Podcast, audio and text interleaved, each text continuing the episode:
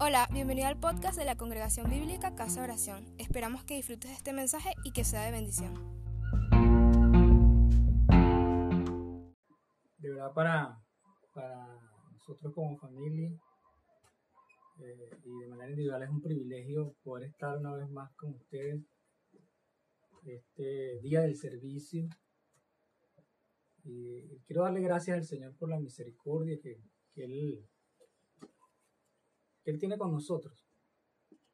La manera como Él se manifiesta cada día, porque Él nos ha regalado la vida. Yo quisiera que pudiéramos buscar allí en Primera de Juan. Eh, vamos a estar compartiendo, voy a estar compartiendo una palabra que el Señor me dio a través del hermano Steven Richard y, de verdad que fue de mucho impacto para, para mi vida y creo que es pertinente y quiero hacerme eco de, esa palabra porque en medio de las situaciones que estamos viviendo, no solamente en Venezuela, sino a nivel mundial, son palabras de refrigerio, son palabras de aliento, son palabras de ánimo, son palabras de esperanza. Y, y vamos a estar buscando allí, como les comentaba, en primera de Juan 7.21. La versión que yo voy a usar es la Reina Valera, creo que es la que usamos la mayoría. Vamos a, orar. Mi esposa oró, sin embargo, quisiera volver a orar para y, animarte, ¿no?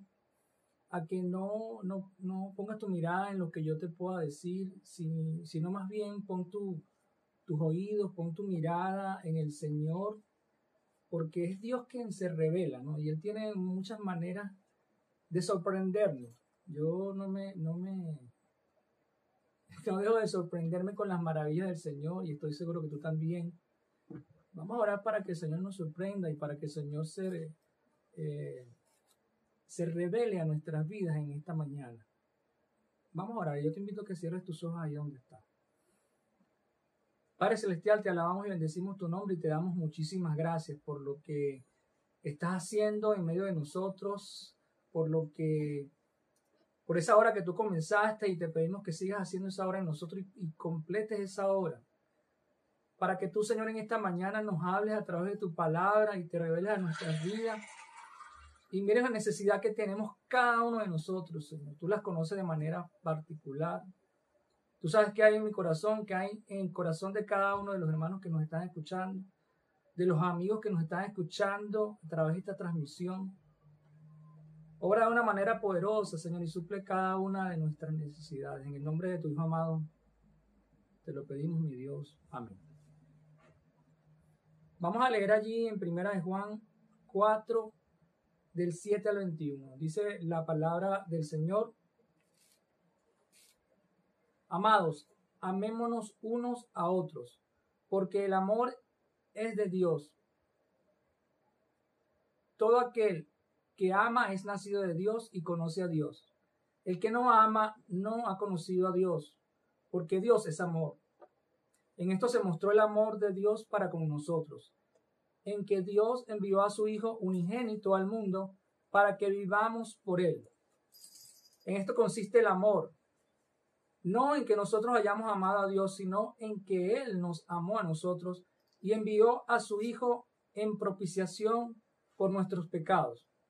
Amados, si Dios nos ha amado así, debemos también nosotros amarnos unos a otros. Nadie ha visto jamás a Dios. Si nos amamos unos a otros, Dios permanece en nosotros y su amor se ha perfeccionado en nosotros. En esto conocemos que permanecemos en Él y Él en nosotros, en que nos ha dado de su Espíritu. Y nosotros hemos visto y testificado que el Padre ha enviado al Hijo, el Salvador del mundo. Todo aquel que confiese que Jesús es Hijo de Dios, Dios permanece en él y él en Dios. Y nosotros hemos conocido y creído el amor que Dios tiene para con nosotros. Dios es amor y el que permanece en amor permanece en Dios y Dios en él. En esto se ha perfeccionado el amor en nosotros, para que tengamos confianza en el día del juicio. Pues como Él es, así somos nosotros en este mundo. En el amor no hay temor, sino que el perfecto amor echa fuera el temor, porque el temor lleva en sí castigo. de donde el que teme no ha sido perfeccionado en el amor. Nosotros le amamos a Él porque Él nos amó primero. Si alguno dice, yo amo a Dios y aborrece a su hermano, es mentiroso, pues es lo que, pues el que no ama a su hermano, a quien ha visto, ¿cómo puede amar a Dios a quien no ha visto? En estos tiempos de temor a enfermedades, de temor al que es diferente, de temor a la injusticia, ¿qué es qué importante recordar? Querido hermano, querido amigo que me está escuchando, qué importante recordar lo que contrarresta el temor.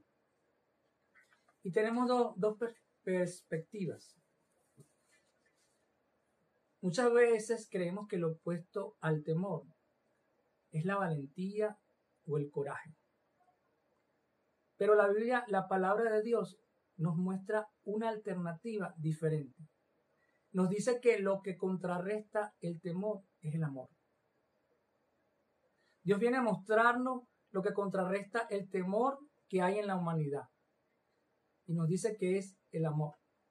Y el amor viene a ser el bálsamo que sana el mundo. Y mientras más te acercas a algo o a alguien, puedes ver las características de esa persona, las características de ese objeto. Y así es con las personas y con los objetos, pero de esa misma manera es con Jesús. Cuando te acercas a Jesús puedes ver los detalles de su gracia, de su amor que es inagotable que no podemos medir, pero que sin embargo está a nuestro alcance. Mientras más te acercas al Señor, más lo puedes conocer. Pero la realidad es que esto es una moneda que tiene dos caras. Mientras más nos alejamos de Dios, mientras más nos alejamos del Señor Jesucristo, más nos acercamos a nuestros temores, más nos acercamos a nuestras ansiedades, podemos ver de manera más clara la cruda realidad de ese entorno que nos rodea. Somos presos del miedo. En estos últimos tiempos, te confieso algo, que incluso en mí han venido momentos en que he tenido temor. Sí, porque también yo como tú soy un ser humano. Hay situaciones que tienen que ver con relaciones con otras personas. Hay situaciones que tienen que ver con la realidad, esta que estamos viviendo, esta que no es ajena. Esta pandemia que nos impide salir de nuestras casas, esta pandemia que nos impide poder trabajar, esta pandemia que ha dejado a muchas personas sin, sin empleo, no solamente en Venezuela, sino en el resto del mundo, ¿sabes? Yo estoy seguro que tú has escuchado estas cosas. No solamente ocurre en mi familia, sino también en tu familia. Estoy seguro que muchos de ustedes han experimentado que esto que estamos viviendo en la actualidad, sobre todo en Venezuela, es algo incluso que es mayor a las situaciones difíciles que han experimentado en otros tiempos. Yo lo, yo lo he podido conversar con, con muchas personas, dicen estas cosas que estamos viviendo, nunca la habíamos experimentado. Y vienen a nosotros desánimos, vienen a nosotros temores. Y los temores tienen muchas máscaras y el desánimo y el miedo y la tristeza son cara de ese, de ese temor. Cuando nos ocurren estas cosas, nosotros sin inconscientemente, sin quererlo, podemos paralizarnos y eso es algo que te puede ocurrir a ti, me ha ocurrido yo en, en otras ocasiones, les he compartido a ustedes y algunos de ustedes podrán recordar, yo siempre coloco el ejemplo de cuando he tenido temor manejando, ¿no? Y me ha ocurrido que cuando he tenido, he estado en una situación difícil manejando, de manera incontrolable, me ha sucedido que me he paralizado, y esto es literal. Y el Señor me ha sacado de allí. A ti también te puede ocurrir esto. me atrevo a decir que este desánimo es algo que podemos experimentar cada uno de nosotros. Sin embargo, la palabra de Dios nos da una, una opción diferente a la que nosotros estamos acostumbrados a manejar, Yo no sé si tú has experimentado esa situación y lo que tú le has recomendado a las personas.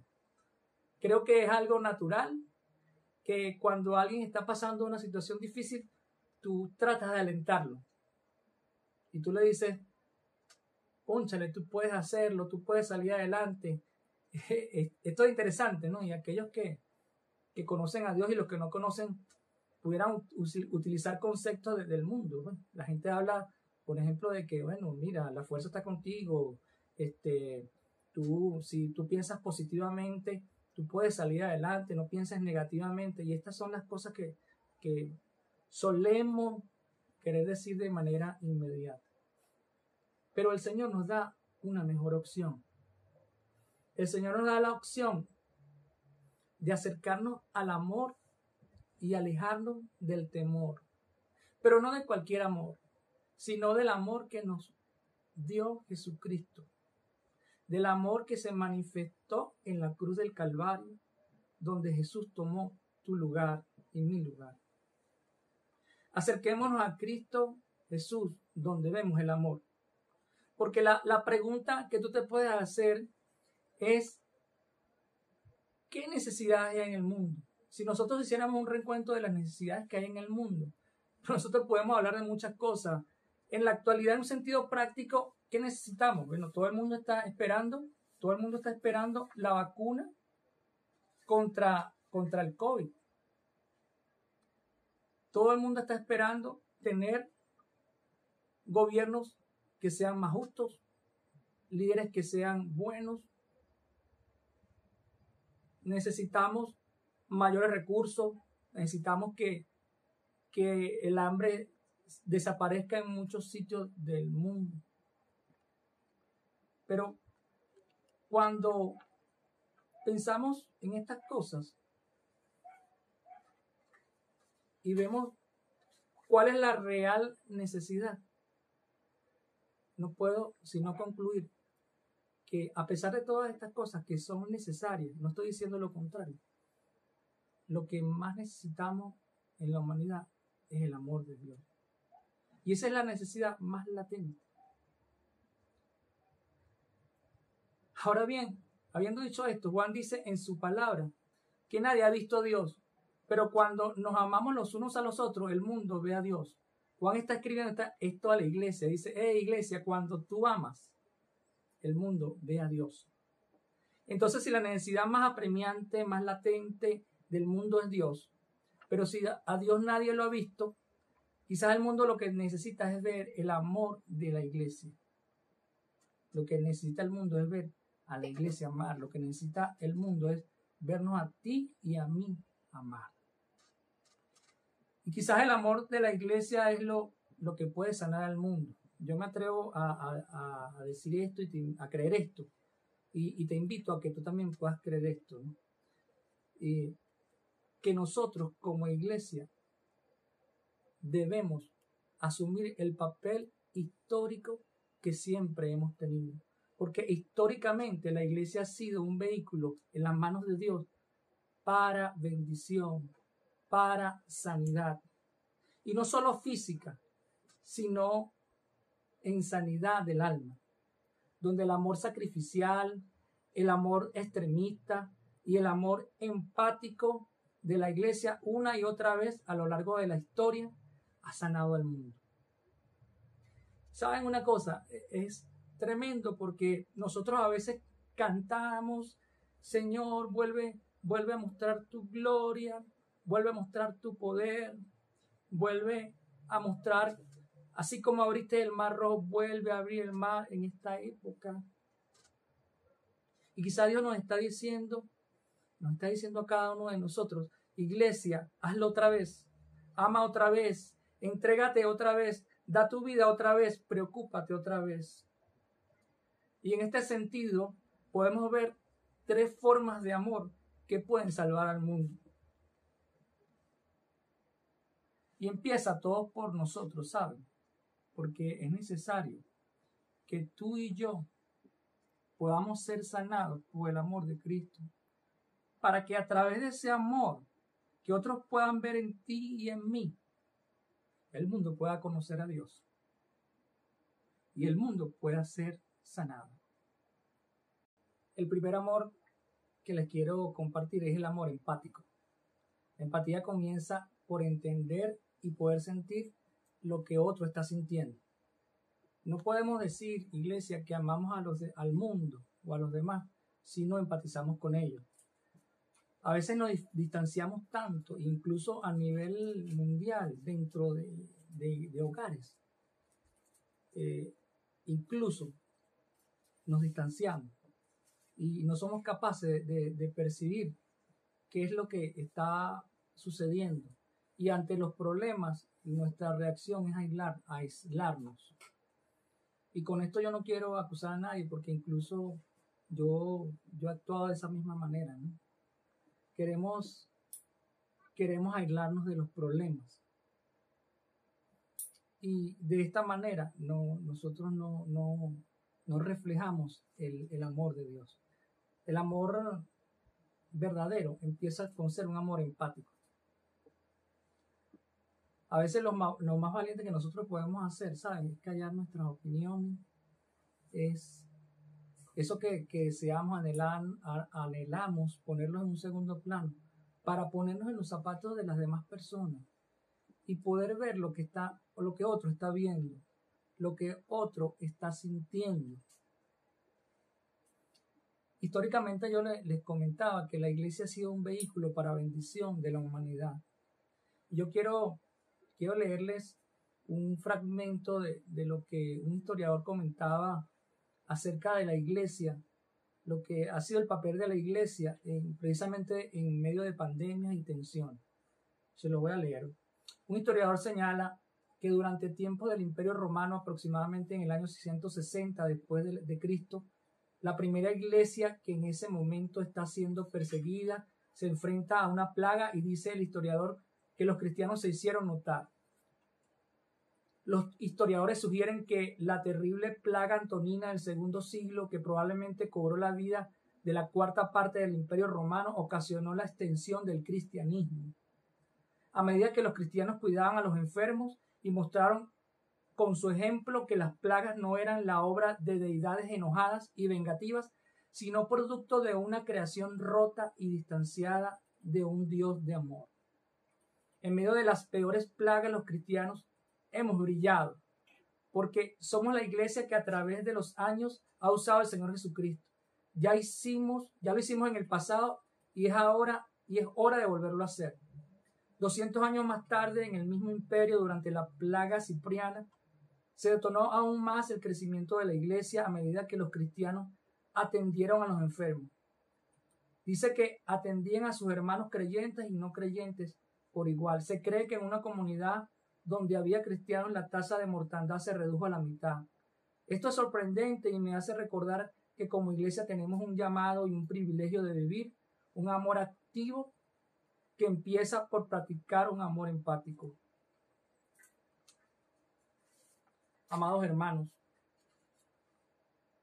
amigo que me estás escuchando, si bien es, es cierto que en la actualidad el salir a atender a, esos enfermos en medio de la pandemia que estamos viviendo no tiene mucho sentido y hasta puede ser contraproducente, porque en la actualidad no solamente en nuestro país, de una u otra manera, e incluso en otros países del mundo, existen estructuras hospitalarias para atender a estas personas enfermas.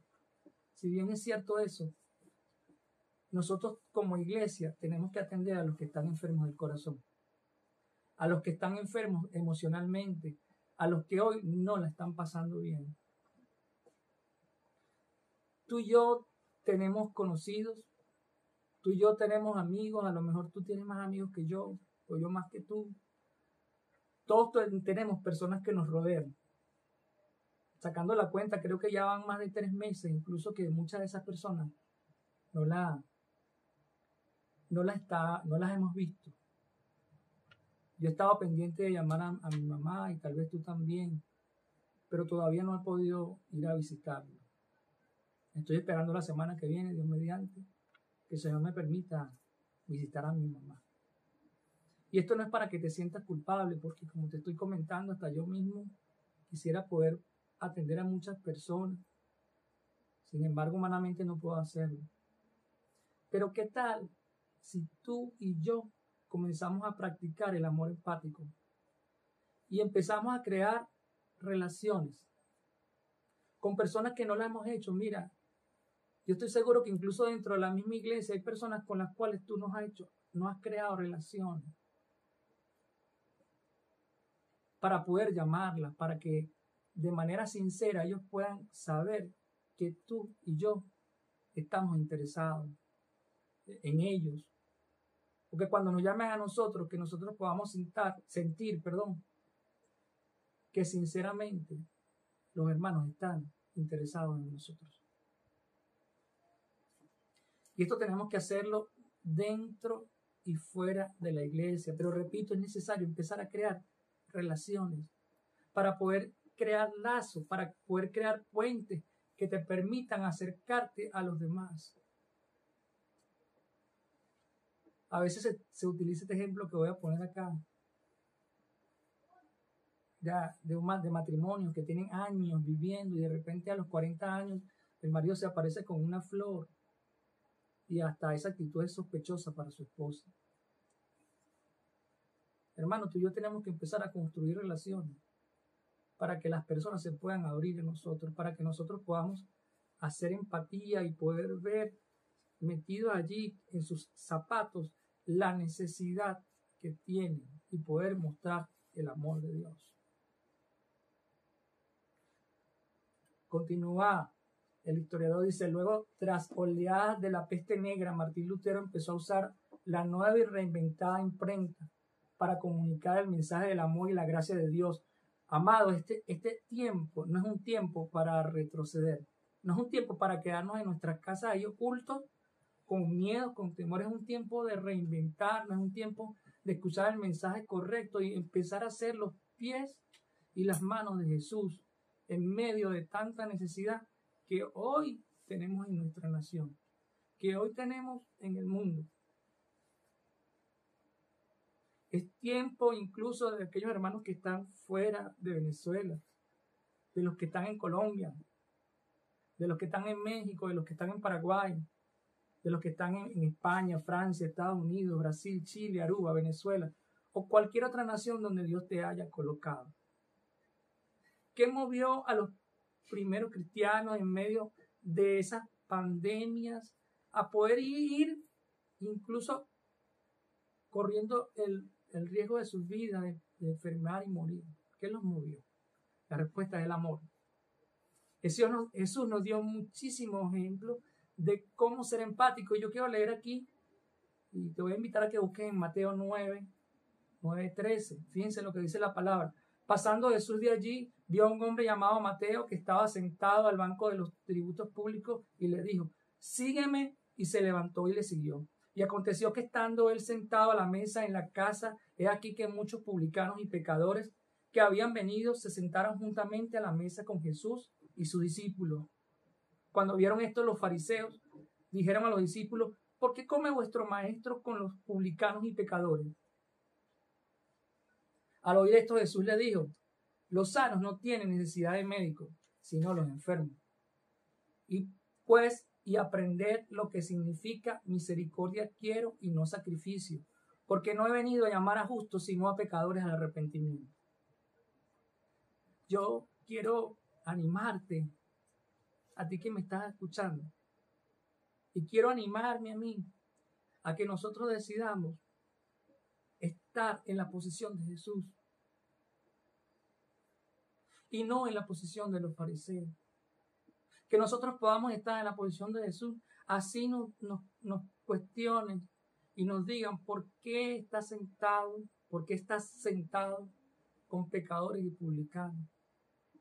Yo te animo y me animo a que nosotros podamos decidir hacer la voluntad del Señor. Así eso vaya incluso contra nuestra reputación. Porque no se trata de mi reputación o de tu reputación, ¿sabes? Se trata de hacer la voluntad del Señor. Y así como a Jesús lo cuestionaron, porque él estaba haciendo la voluntad del Padre, es necesario que tú y yo en este tiempo decidamos hacer la voluntad de Dios y que no hagamos las cosas por temor a lo que pueda hacer el hombre, por temor a lo que puedan decir los demás.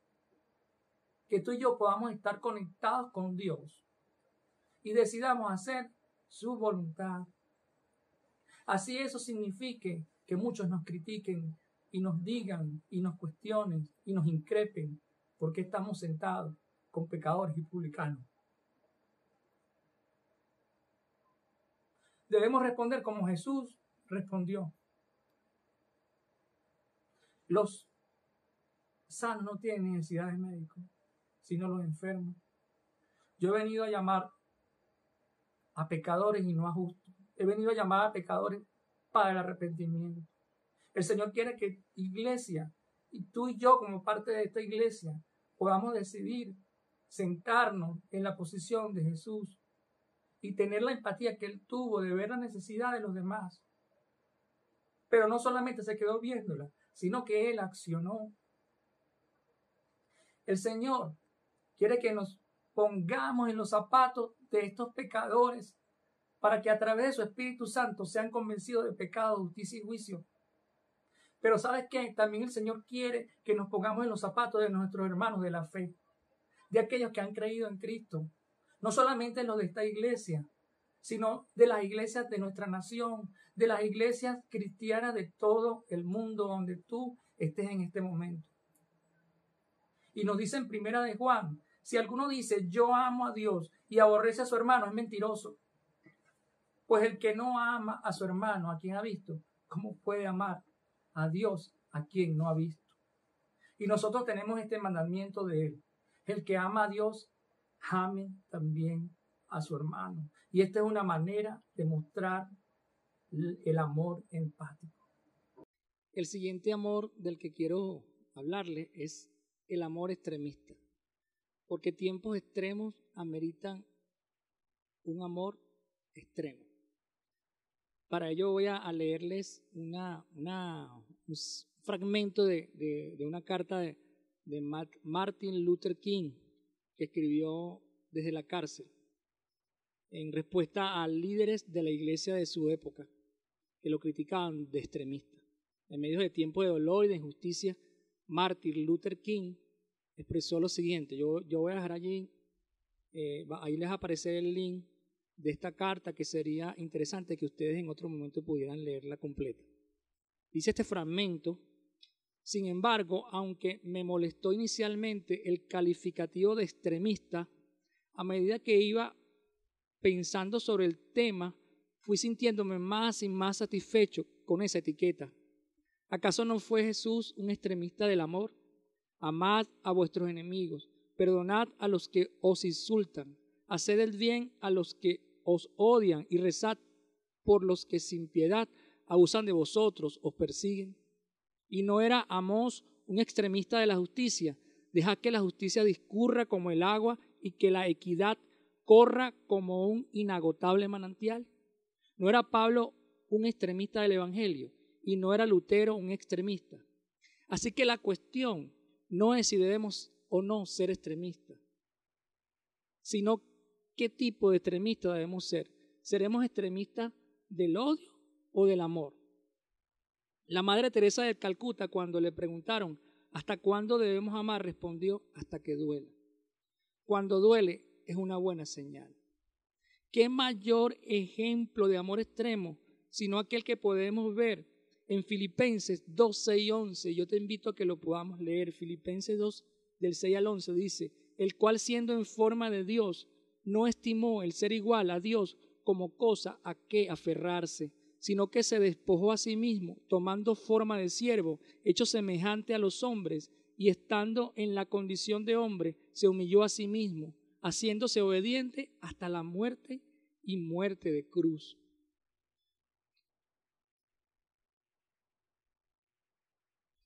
Congregación Bíblica, Casa de Oración. seamos de los que aman en extremo.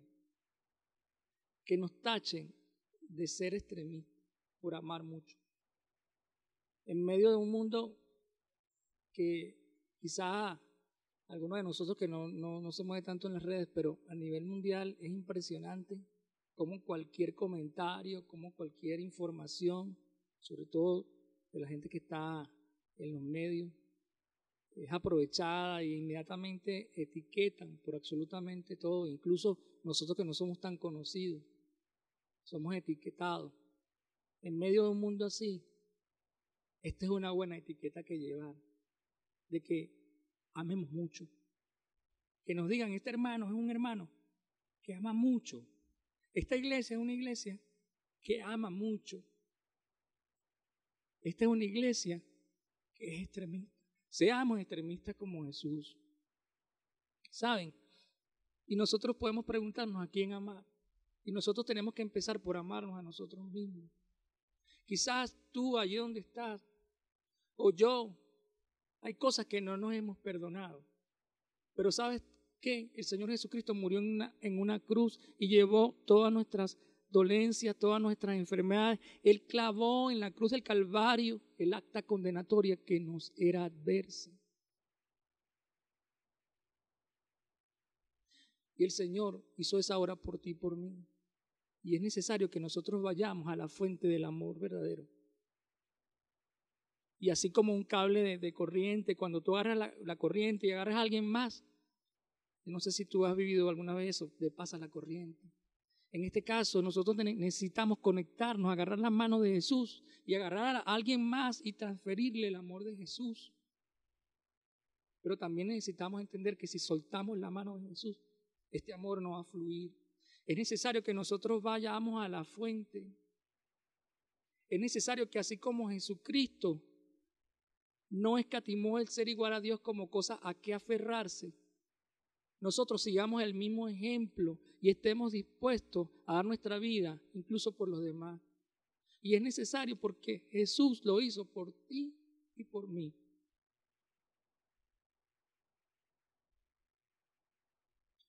Por último, les quiero hablar del amor sacrificial. Martin Luther King continuó esa misma carta diciendo, en aquella dramática escena del Gólgota, tres fueron los hombres crucificados y nunca hemos de olvidar que los tres fueron crucificados por el mismo delito, el de ser extremistas. Dos de ellos eran extremistas de la inmoralidad y por esto, por eso cayeron más bajo que el mundo que les rodeaba. El otro, Jesucristo, era un extremista del amor, de la verdad, de la bondad, gracias a lo cual se elevó por encima de ese mismo mundo. Y quizás el mundo necesita desesperadamente extremistas creativos. La palabra del Señor dice en Primera de Juan 4:10, Primera de Juan 4:10, en esto consiste el amor, no en que nosotros hayamos amado a Dios, sino que Él nos, nos amó a nosotros y envió a su Hijo en propiciación por nuestros pecados. Amado, creo que esto es para nuestra iglesia hoy en día. Creo que esto es algo que Dios puede usar en tu vida y en mi vida. Tenemos un Señor y Salvador que murió por ti y por mí, que llevó nuestras enfermedades, que llevó nuestras dolencias, que llevó nuestros pecados en la cruz y con él con ello todo el dolor. Llevó todas las injusticias para que tú y yo pudiéramos experimentar el amor, para que así como él nos amó, nosotros podamos amar a los demás. Para que, aunque nadie ha visto a Dios, por el, hecho de amarnos los unos a los otros, el mundo pueda conocer el amor de Dios. Y conociendo el amor de Dios, conocen a Dios. Y conociendo a Dios, puedan ser sanados. Amado, es necesario que como iglesia nosotros comencemos a movernos pero todo no queda allí. El Señor también nos dio su espíritu. Y dice la palabra en Romanos 5:5, y la esperanza no avergüenza, porque el amor de Dios ha sido derramado en nuestros corazones por el Espíritu Santo que nos fue dado. Es necesario poder llenarnos del Espíritu. Es necesario tener la llenura del Espíritu de manera continua para poder ser llenos del amor de Dios, para poder amar a otros. Nosotros necesitamos ir a la fuente. La fuente del verdadero amor. La fuente del amor genuino. No el amor que muchas veces escuchamos por allí en la radio y en la televisión, sino un amor que nos puede sanar. Es necesario que decidamos acercarnos al amor y alejarnos del temor. Seguramente tú has escuchado esto en otras ocasiones, pero yo mismo necesitaba escucharlo porque cuando yo he experimentado temor, ¿sabes qué, hermano? Porque he experimentado temor. Cuando me he acercado al Señor,